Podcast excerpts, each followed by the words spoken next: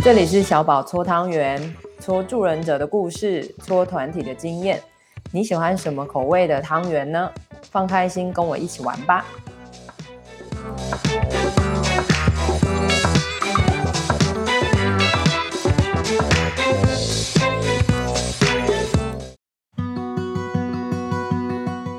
Hello，欢迎来到小宝子宁聊团体，我是小宝。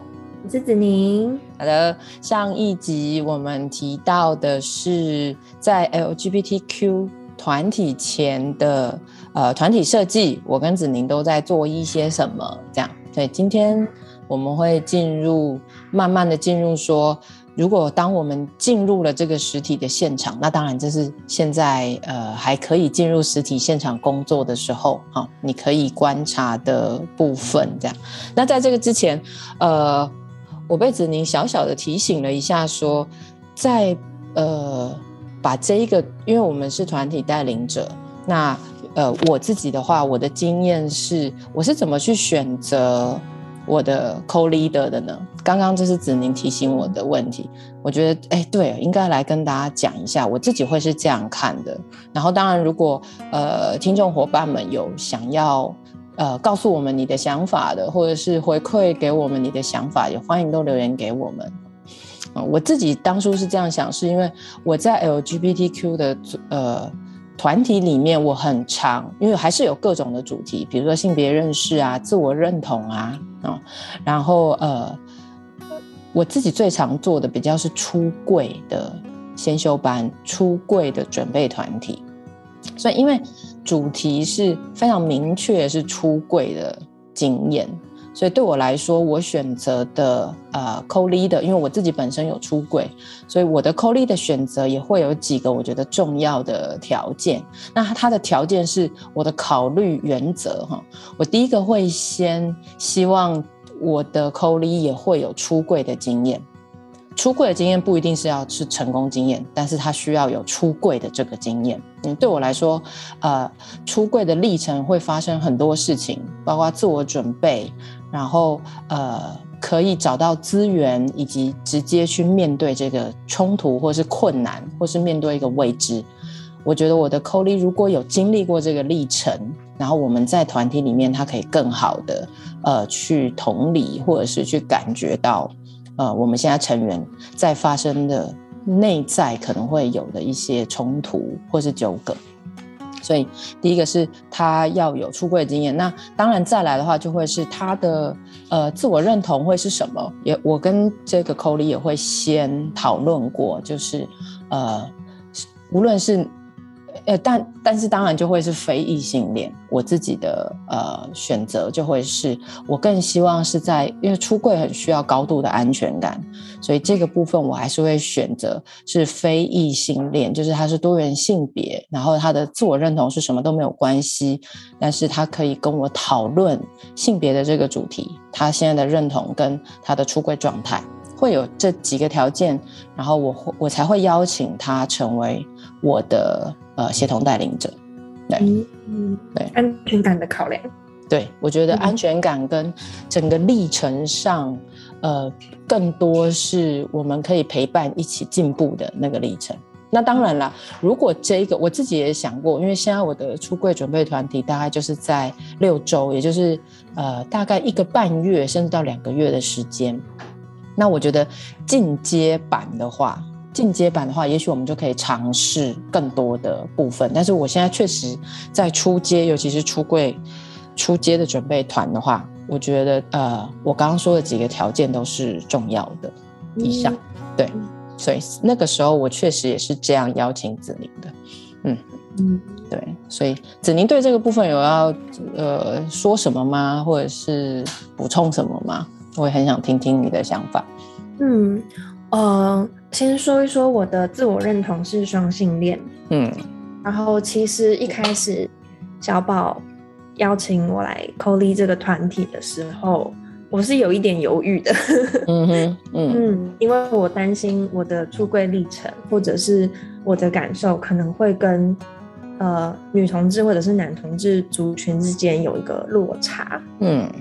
嗯，但是其实经过一些团体之前的讨论，然后再进到团体里面的那个感觉，就是有一种只要我知道自己的认同在哪里，知道自己的位置在哪边，即使有那个不一样，或者即使有一些差异，那也是可以被团体所包容了的嘛、嗯、的这样感觉是，嗯，就是，但是就是。要站稳自己的位置啊，有一点像是如果你一直在晃动的话，别人也看不清楚你在哪里嘛。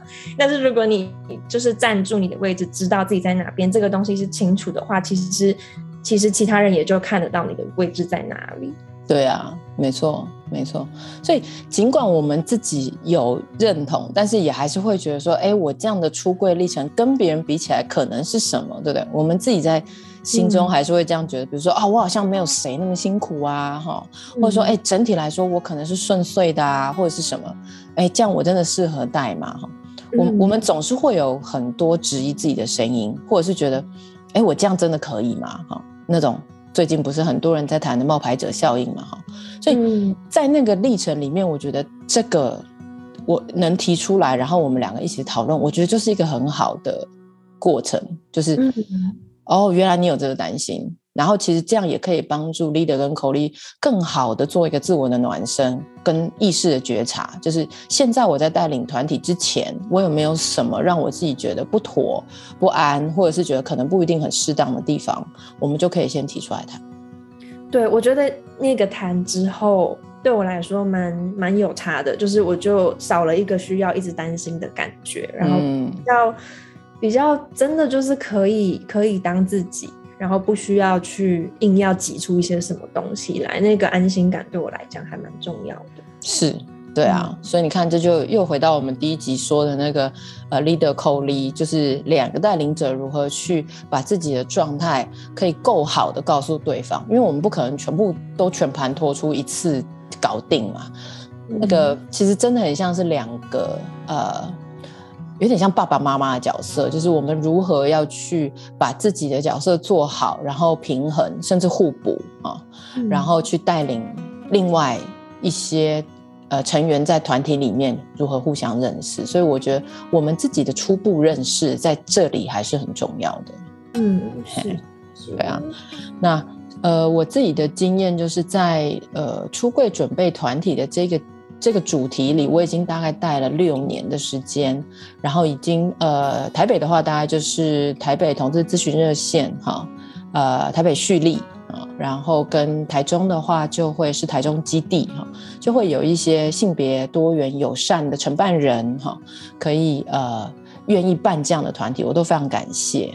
然后我也觉得这是一个很好的让呃更多的多元性别的族群朋友可以更好的探索自己的机会。就是不管出不出柜，因为我们我常常说我们是出柜准备团体，出柜先修班。嗯、但是我我不是有说吗？我们从来不是出柜，对，我们不是出柜保证班。嗯，好，那个不保证反而是更好的尊重每一个成员你的选择。因为每每一个人，因为出柜是一个统合之后的考量结果跟决定哈。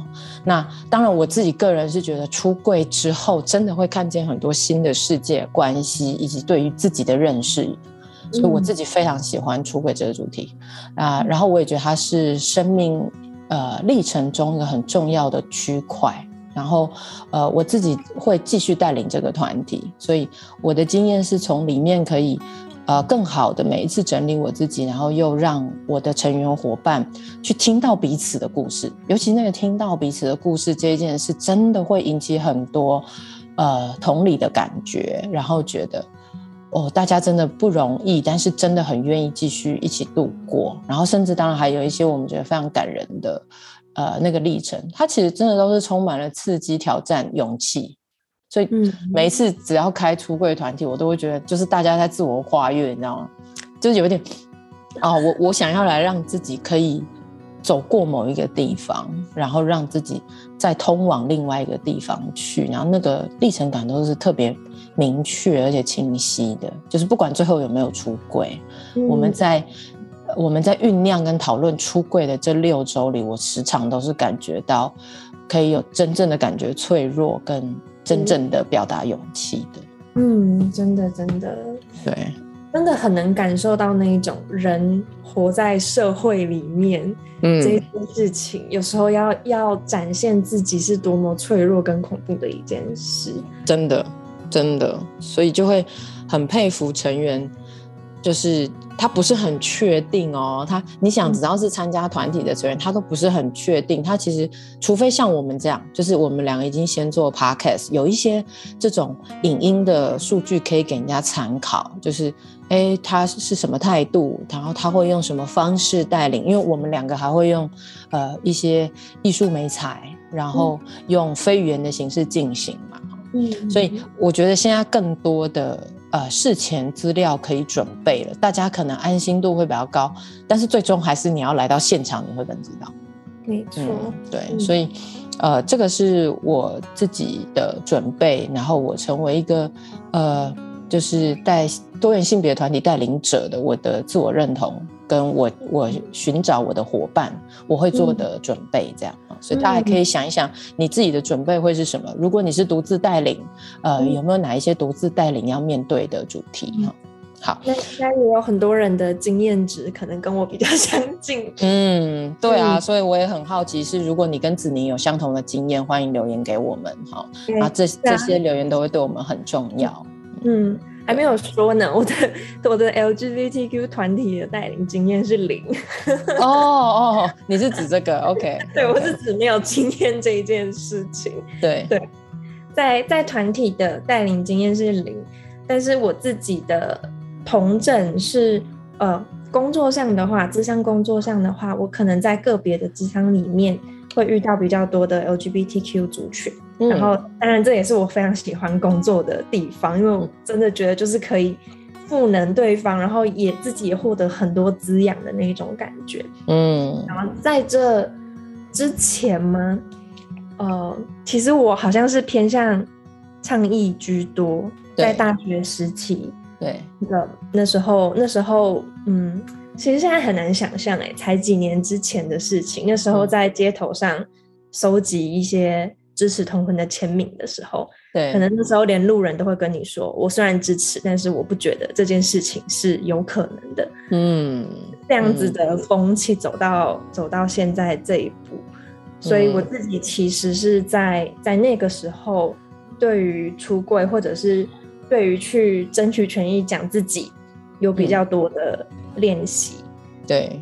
但是，但是这样子一路到现在，其实真的没有带领过团体，然后也没有参加过 类似的团体，顶多就是看看同学的经验是什么，然后可能会自己找一些文献，就这样子而已。所以是带着一种零的心情进入这个团体。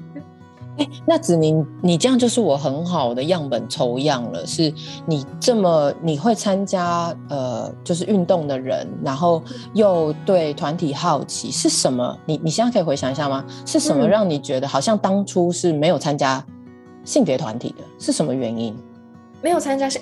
等一下哦，性别团体的话，一个是就是比较偏向我们心理智商类别这样子的团体智商的形式。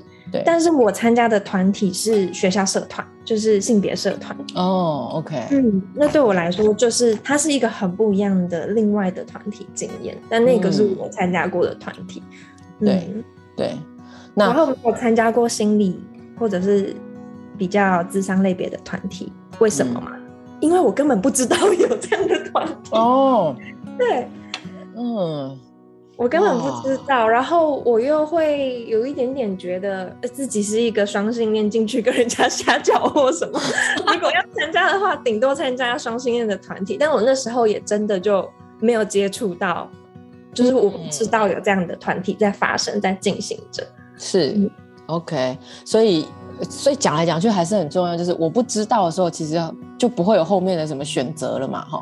我知我知不知道，还真的很重要。对，根本就不知道有，而且是我甚至一个有在参加学校的性别社团的人，可能都不见得知道哦。除了我们这样的社团之外，还有另外的社团是可以很讨论你的认同的历程，然后是有一个地方你可以。好好的分享自己的，我其实不知道有这样的团体存在。嗯，好，感谢你。所以，那我觉得我们现在做 podcast 真的很重要，哎，它算是另外一种可以让别人也许旁敲侧击找到的方法。嗯，好，要先知，尽管我已经有性别意识，也参加性别团体，但是要像参加这种 LGBTQ，可能像这种主要主题讨论的团体还不一定知道。嗯嗯，对，好，嗯，所以果然啊，我们还是要继续分享我们的经验，也许慢慢的会接触到更多呃伙伴。对，嗯，这个这个点还是真的蛮重要的。嗯，好，感谢。那呃，这是我跟子宁的经验，大家也可以想一想你们的经验是什么哈。呃，然后今天我们要谈的是进现场。你看刚刚讲的是那个呃，COLI，就是两个。带领者如何事前准备，知道自己的经验，然后也可以帮助自己回顾一下团体经验、带领经验，以及对于团体目标的设定，好吗？次数跟设定，然后再来，我们就是要进入现场了嘛，哈。所以进入现场的时候，我们会观察到现场的硬体，就是房子，然后或者是那个建筑，它的出入口，它进去，然后到直接的那个。我们带领的那个教室、房间或是空间，所以子宁，你在进呃基地之前有没有什么感觉？然后进去之后又有什么感觉吗？一进之前，进去之前，因为我第一次到那个地方，所以其实其实我是那个建筑物这样子扫视过去，大概一看就啊，就是这个地方，就 是就是这个，这是什么？是什么意思？地方就是就是嗯，这样讲会不会不好？就是。哎，跟旁边比起来很漂亮的一个地方，有设计感，有设计感，对，然后散发着一个温馨的，我我一看到觉得是很温馨的一个地方，然后很、嗯、很怎么讲，很 welcoming，就是很欢迎你可以走进去的那个感觉，是是，所以我一进去是，哎，先看到建筑物，然后进去里面之后就。就那那边的承办人阿克就非常亲切的直接先，嗯、因为我知道小宝去过很多次，对，所以他就是对我很个人化，直接的帮我介绍每一个空间，我就觉得啊，天哪，好贴心哦，好，嗯，嗯，没错。然后，对啊，那进到那个空间里面之后，因为也是小宝熟悉的空间，所以其实很直接的就带我看到一些哦，这里有一面镜子，或是。嗯这边的座位是长怎么样的？我们可以怎么样的运用？对，嗯，所以你想要进去的话，会先有我刚刚说硬硬体、软体人嘛，哈，你会看到人，然后会看到承办人，你甚至可能会看到在那边的义工。然后就会有一个是，呃，可能你会看到彩虹旗啊、书籍啊，然后一些宣扬的欣慰海报啊、哈、逆筛啊什么的哈。然后所以整个其实就会像子宁刚刚说的是，呃，充满很多多元性别的资料。主题书籍，然后桌游，然后甚至一些团体的广告，然后再慢慢带领你上去不同的楼层空间哈。然后到了我们的团体室，它就会是一个大的空间，它是有你可以观察一下那个呃墙壁可以使用吗？哈，然后地板，然后还有呃桌椅的摆放的样子。这个时候其实呃。带领者进去都可以开始做一些微调，就是先观察那个环境的大小，然后看一下你可以用的，呃，看是桌面、墙面、地面，对哈，这些都是呃，你等一下可以纳进来，跟就是 leader 双 leader 都可以讨论的部分哈。所以其实从进现场，我们就已经开始在替自己准备，更了解现场会发生什么事，然后开始呃，对于现场。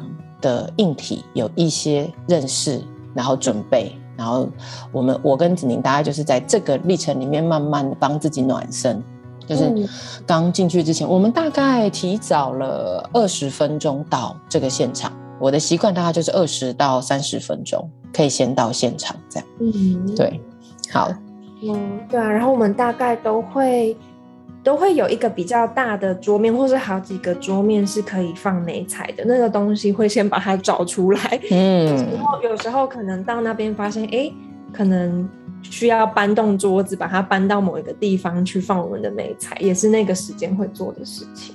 对没错。所以你看，呃，我们有美材，美材可能是你自己带哦，就是 co-leader，就是 leader co-leader 带，也有可能请承办方帮我们准备，所以它就会放在承办方的呃空间里。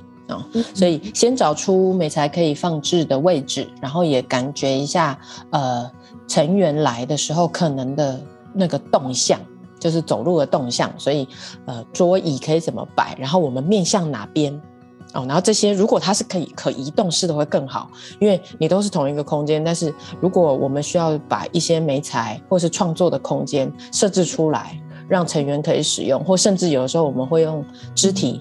展现嘛，好，比如说我们做的光谱，它就需要有一个空间可以让成员是用身体来表态的，所以这些空间都可以先看看有没有。那我们很幸运的是，基地的空间是非常足够的，所以就会很好的能帮助我们，哎，把创作的部分挪出来，跟也许也可以用肢体展现的部分都可以有这个空间。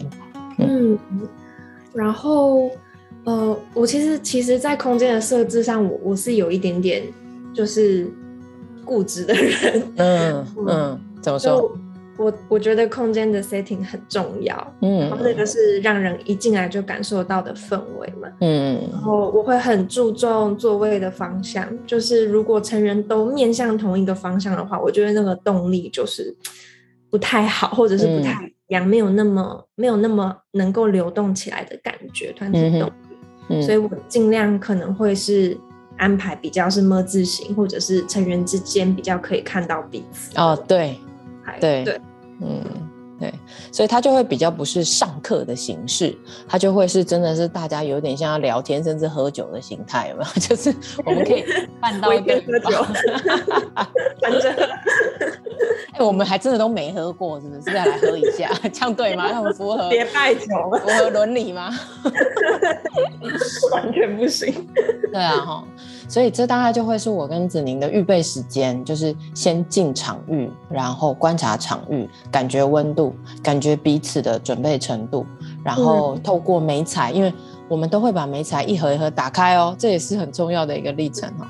眉彩，请如果是笔。好，纸都请把它放出来，让你的成员可见。哈，因为可见的时候，其实很多的呃刺激跟准备都会直接开始。然后，如果你的笔啊、呃，比如说彩色笔、色铅笔、粉蜡笔、粉彩，甚至水彩哦。不过初期我们会准备的眉材会逐步增多，不会一次就摆那么多哈。嗯啊，所以每一个眉材都可以是被打开的。好，大家注意这个环节，因为之前的话，我督导一些学生那个。媒材就是媒材，好，你把它打开，它才是活的哦，嗯，它才是刚刚子宁说的那个 welcoming，好，被打开，被摆出来，然后你想，如果我是成员，我就可以直接拿了，我还不用就是觉得，哎、欸，我现在要不要开媒材？有没有？因为每一个人来第一次团体都会小心翼翼啊，就是，哎、欸，我可以开吗？我可以做这件事吗？我可以吗？当这个可以吗越多的时候，就要花更多的时间建立关系，或是。构建那个安全感哈，所以直接打开，嗯、直接告诉你的成员们是欢迎，随时都可以使用，怎么使用都可以。嗯，就好像铺那个阶梯嘛，一阶一阶的，然后让每一个上楼梯的步骤更容易一点点。对，没错。好，所以你的眉材的展现打开，而且你想眉材打开的时候就会多彩多姿，各种颜色。好，所以。所以那个感觉就会很像我跟子宁一开始进到一个空间，如果有不同的颜色，然后不同的色调是在温暖我的时候，它可能比一个就是刚进来的呃比较没有那么多颜色的空间，感觉是令人好奇，或者说令人期待的。哎、嗯，我要干嘛？可能等一下要发生什么？嗯，而且还有另外一个时间是，如果美彩是主办方准备的话，我们可能还要整理一下媒材。对，有时候打开来可能状态是比较破碎的，或者是有很多笔是没水的。嗯、如果有一小段准备时间的话，我们就可以把这个媒材弄得比较完整，然后 yes 好比较好看。这个。蛮重要的，对，没错哦。大家记得承办方有些，因为他们要接洽很多的活动，所以反而那个检查的历程，我们当然可以请承办方帮我们做第一次确认。